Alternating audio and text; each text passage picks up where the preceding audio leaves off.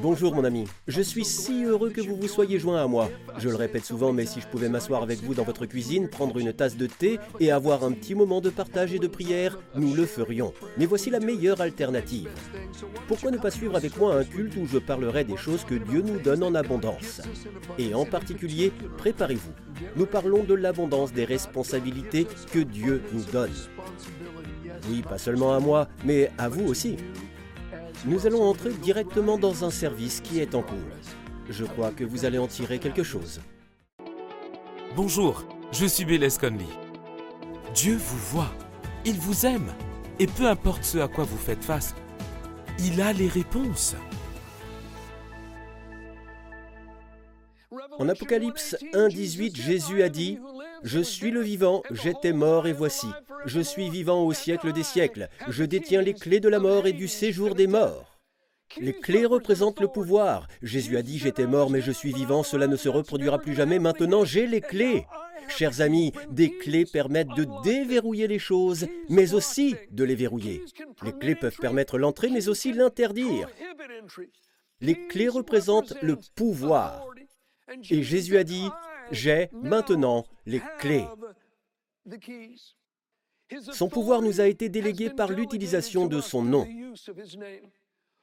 Tout pouvoir m'a été donné dans le ciel et sur la terre. Allez donc en mon nom, chasser des démons, poser les mains sur les malades. Jésus-Christ nous a donné ce pouvoir. Et c'est en son nom que nous l'exerçons. Écoutez, Dieu le supportera aussi longtemps que vous le supporterez. Il vous a délégué le pouvoir. Certains d'entre vous doivent simplement dire ⁇ Assez, c'est assez, diable, tu n'auras plus de prise sur mon attitude, tu n'auras plus de prise sur mes émotions, tu n'auras plus de prise sur mes enfants. Tu ne t'attaqueras plus à mes finances ou à ma famille, assez, c'est assez. Utilisez le pouvoir de ce nom. Qu'est-ce qui me relie à la nature de Dieu? Ce sont les promesses. Grâce à ces grandes et précieuses promesses, je partage sa nature. Si vous enlevez la promesse, vous enlevez le canal. Sans promesse, il n'y a pas de connecteur. Sans promesse, il n'y a pas de conduit. La promesse est le conduit. Nous avons reçu des promesses, une pluralité de promesses, et elles sont grandes, et elles sont précieuses. Elles ont de la valeur, pourquoi? Parce qu'à travers elle, nous partageons sa nature divine. Très bien, passons à la troisième chose. Dieu nous a donné à chacun d'entre nous, en abondance, des responsabilités. Il nous a donné une abondance de responsabilités, 2 Corinthiens 5, 17 à 21. Si quelqu'un est en Christ, il est une nouvelle créature. Les choses anciennes sont passées, Voici, toutes choses sont devenues nouvelles. Et tout cela vient de Dieu qui nous a réconciliés avec lui par Jésus-Christ et qui nous a donné le ministère de la réconciliation. Dieu nous a confié la tâche de réconcilier le monde avec lui. En effet, Dieu était en Christ il réconciliait le monde avec lui-même en ne chargeant pas les hommes de leurs fautes, et il a mis en nous la parole de la réconciliation. Nous sommes donc des ambassadeurs pour Christ, comme si Dieu adressait par nous son appel. Nous supplions au nom de Christ, soyez réconciliés avec Dieu. En effet, celui qui n'a pas connu le péché, il l'a fait devenir péché pour nous afin qu'en lui, nous devenions justice de Dieu. Dieu nous a confié la tâche de réconcilier le monde avec lui. Il nous a donné ce merveilleux message de réconciliation. Nous sommes les ambassadeurs de Dieu. Dieu plaide à travers nous. Nous parlons au nom de Christ. C'est une grande responsabilité. Nous sommes des ambassadeurs. Et nous devons nous efforcer d'amener le monde à la paix avec Dieu par l'intermédiaire de Jésus-Christ. C'est notre tâche en tant qu'ambassadeurs. Nous transmettons ce message à la fois par nos paroles et par nos œuvres. Le verset 18 peut être paraphrasé ainsi. Nous avons reçu le ministère de la réconciliation afin que, par la parole et par l'action, nous puissions amener les autres à être en harmonie avec lui. Nous devons partager le message, mais nous devons aussi vivre une vie transformée. Lorsque je suis revenu en Californie, je n'avais pas vu ma famille depuis quatre ans. La dernière fois, en fait, mon père m'avait renié à ce stade. Si vous demandiez à mon père s'il avait des enfants, il vous parlait de ma sœur. Je n'existais plus pour lui et il y avait de bonnes raisons à cela. Je pense que je l'avais mérité vu la façon dont j'avais agi. C'était la seule façon pour lui de faire face à toute la douleur que j'avais causée à la famille à cause de mon mode de vie. Bref, j'ai été radicalement sauvé.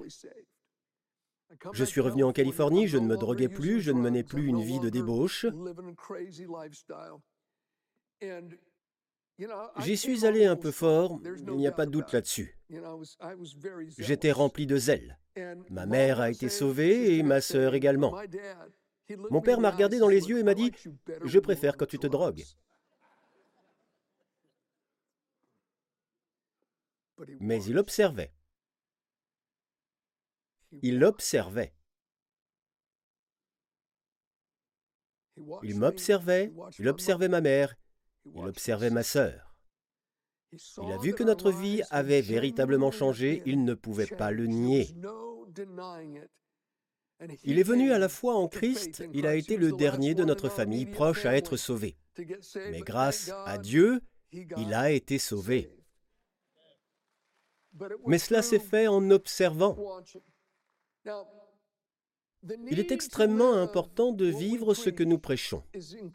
Mais cela ne change rien au fait que nous devons encore partager le message verbalement. Le message est le suivant. Dieu a réconcilié le monde par la mort de Christ. Dieu ne compte plus les péchés des hommes. Jésus a payé le prix du péché du monde.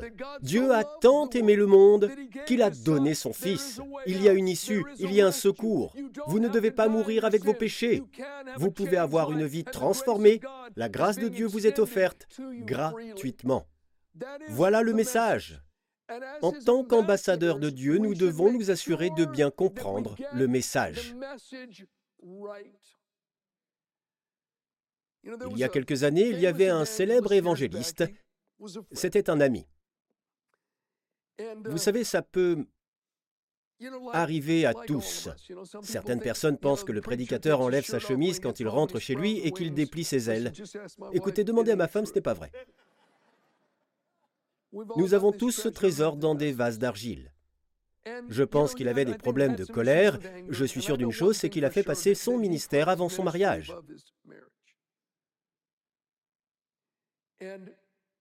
Sa femme l'a quitté. Elle était chez des amis à nous. Elle ne voulait pas lui parler. Je suis devenu le lien entre lui et sa femme. Elle ne voulait pas lui parler, mais elle me parlait. Il ne pouvait lui parler qu'à travers moi. Je passais une heure avec lui au téléphone, il me disait, Eh bien, va lui dire ceci, cela et cela. Je partageais tout cela avec elle et elle disait, Eh bien, dis-lui ceci et cela. J'ai fait cela pendant deux semaines. Je sais que c'était plus complexe qu'il n'y paraît. Il y a évidemment plus d'éléments en jeu, mais je sais qu'il y avait des problèmes de colère de sa part. Il a à tort fait passer son ministère avant son mariage. Son mariage en a souffert. Elle voulait réellement se réconcilier, mais elle voulait qu'il se repente. Elle voulait qu'il change, mais elle désirait la réconciliation. Un jour, je lui ai dit, Écoute, tu dois y mettre du temps. Ne laisse pas ton mariage se briser. Cottonwood Church, nous paierons ton salaire et celui de ton équipe pendant deux semaines. N'organise aucune réunion, n'exerce aucun ministère, consacre ces deux semaines à reconquérir ta femme. Donne-lui ces deux semaines. Sans te laisser distraire, donne-lui ces deux semaines, aime-la et rencontre-la. Je sais qu'elle veut se réconcilier, elle le fera. Mais il a décliné l'offre. Je me suis un peu énervé contre lui. Donc, elle voulait se réconcilier, mais elle voulait d'abord qu'il y ait une repentance de sa part. Et si, à cause de ma frustration envers lui, j'avais changé le message de sa femme, j'aurais dit, écoute, tu es un cas désespéré et elle le sait. Elle dit qu'elle espère que tu mourras et que tu iras en enfer.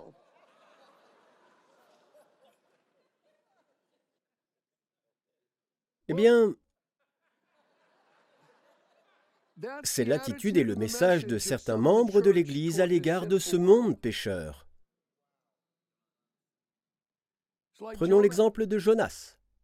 Dieu lui dit, Jonas, je veux que tu ailles prêcher à Ninive, la grande capitale assyrienne. 120 000 personnes vivent là-bas. Jonas répond, je ne veux pas le faire. Alors il s'enfuit à Tarsis. Il dit, je ne vais pas prêcher à ces Assyriens, ces gens méchants, pas question. Tarsis, c'est l'Espagne d'aujourd'hui, soit aussi loin que l'on pouvait s'éloigner de Ninive à cette époque-là. La tempête arrive, nous connaissons tous l'histoire. Eh bien, c'était juste Dieu dans sa miséricorde, pas nécessairement pour Jonas. Mais Dieu est compatissant envers 120 000 personnes perdues dans cette capitale.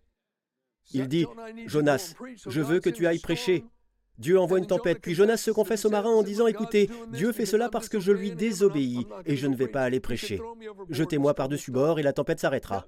Comprenez que Jonas ne savait pas que Dieu avait préparé un grand poisson pour l'avaler. Jonas pensait qu'il allait mourir. Jonas aurait préféré mourir plutôt que de prêcher à ses Ninivites, parce qu'il savait que Dieu est miséricordieux et qu'il y avait une chance qu'ils se repentent et que Dieu ne les détruise pas. Il savait qu'il y avait une chance que Dieu fasse preuve de miséricorde à leur égard. Après trois jours et trois nuits dans le poisson, Jonas dit, Dieu, j'irai. Il va prêcher dans cette grande capitale et les gens se repentent. C'est peut-être parce que Jonas était un nationaliste israélien et que les Assyriens étaient les ennemis d'Israël. C'est peut-être pour cela qu'il les détestait tant. Peut-être parce qu'il était prophète et qu'il savait que les Assyriens causeraient la perte d'Israël, qu'il finirait par le conquérir et l'asservir. Ou peut-être savait-il simplement qu'il s'agissait d'un peuple brutal et pécheur. Les Assyriens étaient un peuple étonnant. Lorsqu'ils allaient conquérir une ville, ils n'établissaient pas de garnison comme le feraient beaucoup d'autres nations. Rome ou d'autres nations établissaient une garnison avec des militaires pour maintenir une présence et garder tout le monde sous leur coupe. Les Assyriens n'ont jamais fait cela. Ils prenaient tous les hommes de la ville, les écorchaient vivants et les pendaient au mur de la ville conquise. Tout le monde avait peur de se rebeller contre les Assyriens. C'étaient des gens extrêmement brutaux et méchants. C'est peut-être pour cela que Jonas pensait qu'il méritait de mourir. Mais lorsqu'il est allé prêcher, la Bible dit que, depuis le roi jusqu'au plus humble des hommes, ils se sont mis à jeûner, à implorer la miséricorde de Dieu et à prier. Ils s'humilièrent devant Dieu. La main du jugement a été suspendue et Dieu a eu pitié d'eux. Jonas a dit, je le savais, je le savais, je te l'ai dit quand je me suis enfui, c'est pour cela que je me suis enfui. Je savais que tu serais miséricordieux, je savais que tu aurais de la compassion pour eux, c'est pourquoi je ne voulais pas venir. Toute la fin du livre est consacrée au dialogue entre Dieu et Jonas. Il lui dit, écoute, ces gens n'ont-ils pas de la valeur? Quel est le message que nous sommes censés apporter au monde? Un homme appelé Tom a été sauvé à Cottonwood il y a de nombreuses années. Il est au ciel depuis un certain nombre d'années maintenant. Lorsqu'il est arrivé à l'église, Tom vivait depuis de nombreuses années un style de vie profondément pécheur. En particulier, sa sexualité ne correspondait pas du tout à ce que Dieu dit être juste et saint. Il a été glorieusement sauvé, sa vie a changé à Cottonwood. Il est devenu bénévole dans l'Église. Il nous a beaucoup aidé avec le ministère de la télévision et en rédigeant nos toutes premières lettres d'information que nous avons envoyées aux gens dans le monde entier. Il est devenu un ami très cher et un allié proche dans le travail de l'Église. Il s'est confié à moi un jour, il m'a dit, Bayless, tu sais, quand j'ai commencé à expérimenter ma sexualité, j'étais vraiment tiraillé. Je ne me sentais pas bien à ce sujet, mais honnêtement, je cherchais l'acceptation et l'amour. Je ne voulais pas le faire, mais j'étais tiraillé. Un jour, j'ai rencontré des chrétiens qui avaient leur Bible sur eux et qui savaient ce que je faisais. Ils m'ont montré du doigt et m'ont dit, Dieu te déteste et tu vas brûler en enfer. Il m'a dit ce fut l'élément déclencheur, ça m'a poussé à j'ai tout lâché et j'ai sauté à pieds joints dans ce style de vie.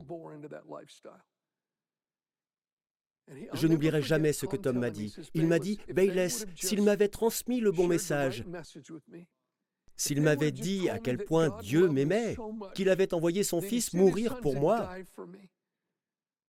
que j'avais de la valeur aux yeux de Dieu, je suis sûr que j'aurais été sauvé ce jour-là. Mais à cause de cela, j'ai fait un détour de 25 ans dans ma vie. Je ne parle pas de partager une version édulcorée de l'Évangile. Nous ne pouvons jamais faire cela. En raison de l'enseignement clair des Écritures, nous ne pouvons pas cautionner le péché de quelqu'un, qu'il s'agisse de sa sexualité ou de tout autre aspect de sa vie. En raison de l'enseignement clair des Écritures, nous ne pouvons pas non plus haïr les gens. Nous devons les aimer et leur transmettre le bon message.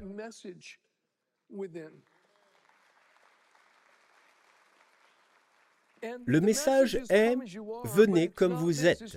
Mais il n'est pas venez comme vous êtes et vous n'avez même pas besoin d'être prêt à changer. Ce n'est pas le message. Le tout premier message prêché par Jésus en Marc 1 est le suivant. Repentez-vous et croyez à l'Évangile. Le royaume de Dieu s'est approché. Repentez-vous et croyez à l'Évangile. La repentance et la foi doivent toujours aller de pair. La repentance signifie un changement intérieur du cœur, qui se traduit par un changement extérieur de direction. Je viens, je sais que je ne peux pas me changer moi-même, mais je suis prêt à changer. C'est le message que nous devons transmettre. Jésus l'a exprimé de cette manière en Matthieu 10, 37 à 39. Il a dit, Celui qui aime son père ou sa mère plus que moi n'est pas digne de moi, et celui qui aime son fils ou sa fille plus que moi n'est pas digne de moi. Celui qui ne prend pas sa croix et qui ne me suit pas n'est pas digne de moi. Celui qui conservera sa vie la perdra, et celui qui perdra sa vie à cause de moi la retrouvera. Le même passage se trouve en Luc. Il se termine par une phrase de Jésus. Luc 14, 33. Ainsi donc, aucun de vous, à moins de renoncer à tout ce qu'il possède, ne peut être mon disciple. Nous prêchons un message d'amour. Christ est mort pour tous. Et vous pouvez venir. Il ne refusera personne. Mais nous ne pouvons pas dire d'accord, je peux m'accrocher à mes opinions sur la sexualité, le genre, la façon dont je gère l'argent, la politique ou la race. Je vais m'accrocher à ces choses et je vais venir, mais je ne suis pas prêt à changer. Ce n'est pas comme ça que ça marche. Lorsque nous venons, nous devons venir avec un cœur repentant. Nous devons dire, Seigneur, je suis prêt à changer, je vais mettre ma confiance en toi. C'est une invitation radicale et c'est ce dont le monde a besoin. Certains d'entre vous ont peut-être suivi l'actualité qui vient de se dérouler ici. De militants écologistes sont entrés dans le musée Léopold à Vienne, en Autriche. Ils y ont introduit clandestinement une sorte de liquide noir qu'ils ont jeté sur un chef-d'œuvre de Gustav Klimt pour l'abîmer. Ils savaient pertinemment qu'ils allaient être arrêtés et emprisonnés. Ils ont dit non, nous devons sensibiliser les gens à l'environnement, nous sommes prêts à nous sacrifier pour cette cause. Écoutez, quelle que soit votre opinion sur l'environnement, quel que soit le côté de la barrière où vous vous trouvez, il existe des flux de données de part et d'autre de l'argument. Je vous le dis, il y a une cause plus importante que celle-là, et elle mérite qu'on aille en prison pour elle. Elle mérite que l'on meure pour elle. C'est le message de la croix. Mon ami, le paradis est réel, l'enfer est réel. La vie terrestre est courte. Le temps que nous passons ici n'est qu'un souffle, puis il disparaît. Chacun d'entre nous passera l'éternité quelque part. Il n'y a pas de plus grand message, il n'y a pas de plus grand défi. Je vous le dis, je crois que le monde cherche à être mis au défi. Donnez votre vie à Christ et vous serez alors un ambassadeur. Le message est le suivant. Dieu ne compte plus les offenses des hommes. Il les a annulées par la croix de Christ. Si vous venez avec un cœur repentant, prêt à accepter sa parole comme autorité finale, mon ami, vous pouvez être purifié et vous pouvez être transformé, recevoir une nouvelle vie qui vous emmènera au paradis. Nous avons reçu une abondance de promesses, nous avons reçu une abondance de responsabilités. Je veux prier pour vous. Je suppose deux choses. Un ami ou un membre de votre famille vous a peut-être amené ici. Vous êtes peut-être venu seul aujourd'hui, peut-être sur la place, peut-être en train de regarder quelque part, et vous n'avez pas pleinement donné votre vie à Christ. Écoutez, il s'agit d'un appel à un engagement total. Il ne s'agit pas d'avoir un pied dans la barque et un pied sur le quai, ça ne marche pas comme ça. Jésus a dit, celui qui aime son père ou sa mère plus, vous ne pouvez rien avoir de plus proche que lui. Il passe avant ma famille. Quant au ministère, ma relation avec lui vient en premier. Ma femme vient en deuxième position, mes enfants viennent ensuite, et le ministère vient après. Je ne peux pas être au service de son épouse si je ne suis pas d'abord au service de la mienne. Je ne peux pas prendre soin de sa famille si je ne prends pas soin de la mienne, et c'est ce qu'enseignent les Écritures. Je n'équivaut pas ce que je fais en ce moment à ma relation personnelle avec Dieu. C'est juste un débordement de cette relation. Mais cette relation est la première, et elle passe avant n'importe qui et n'importe quoi d'autre, n'importe quoi. Fermez les yeux un instant si cela vous aide. Si vous préférez les laisser ouverts, c'est bon aussi. Parfois, cela nous aide à nous connecter à notre propre cœur. J'aimerais vous encourager. Si vous êtes ici et que vous ne vous êtes pas entièrement donné à Jésus, une conviction divine s'est peut-être emparée de votre cœur maintenant. Vous devez en remercier Dieu. Si vous le sentez, si vous le ressentez, Dieu n'en a pas fini avec vous, mon ami. Il a encore un chemin à vous faire parcourir, il a un travail à vous faire accomplir, mais vous devez prendre la décision d'aller jusqu'au bout pour lui, jusqu'au bout pour lui. Seigneur, nous nous humilions devant toi. Nous te remercions pour ton grand sacrifice, nous te remercions pour ton amour inconditionnel. Et je prie pour que tu aides les gens. Celui qui a lutté, celui qui est passé d'une cause à l'autre, puis à une autre et qui n'a rien trouvé. Je prie pour qu'ils ancrent leur vie dans la plus grande de toutes les causes. Maintenant, à votre manière, avec vos propres mots, comme l'a fait mon ami, qui s'appelait Billy, qui a prié sur le parking de ce restaurant italien, il a simplement dit à Dieu, je ne lui ai pas donné de mots à dire, mais il a simplement dit, Dieu, je crois que Jésus est ton Fils. Il a confessé Jésus comme son Seigneur. Si vous voulez être sauvé, faites-le maintenant. Dites-le lui. Dites-lui. Dites-lui. Seigneur, nous prenons au sérieux cette responsabilité. Père, nous réalisons que nous avons tous, chacun d'entre nous, été appelés en tant qu'ambassadeurs. Nous te demandons de nous donner des rendez-vous divins. Aide-nous à reconnaître quand nous devons parler et quand nous devons simplement laisser briller notre lumière. Mais Seigneur, utilise-nous, nous t'en prions. Utilise-nous, nous savons que lorsque nous quittons ces quatre murs, nous marchons sur le terrain de la mission, et que les personnes que nous rencontrerons aujourd'hui et celles que nous rencontrerons demain feront partie de ce champ de moisson. Aide-nous à passer fidèlement la faucille. Aide-nous à laisser fidèlement briller notre lumière devant eux et à partager le message de la réconciliation avec eux. Seigneur, merci de nous confier cette grande responsabilité. Et Seigneur, pendant que nous y sommes, nous voulons te remercier pour toutes tes précieuses et puissantes promesses. Grâce à elles, nous pouvons participer à tous les aspects de ta nature divine. Au nom précieux de Jésus.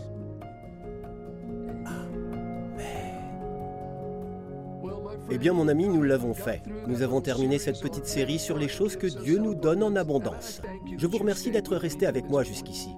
J'espère que vous avez fait cette prière et que vous avez accueilli Jésus comme votre Seigneur et Sauveur.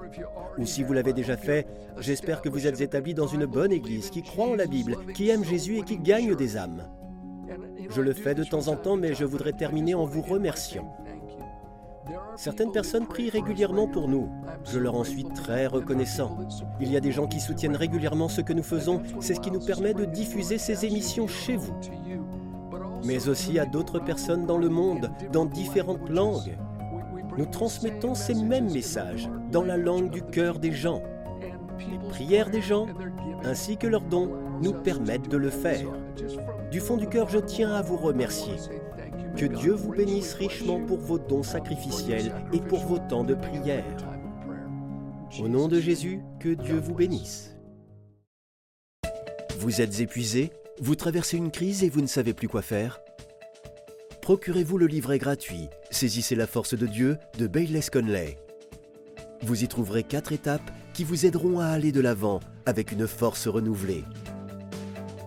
Il vous suffit de vous rendre sur bayless-conley.fr force. Vous pourrez y télécharger gratuitement le magazine au format PDF.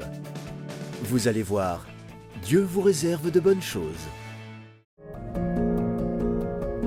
Avez-vous des questions sur l'émission ou est-ce que quelque chose vous préoccupe pour lequel nous pouvons prier? Alors écrivez-nous, notre équipe apprécierait avoir de vos nouvelles.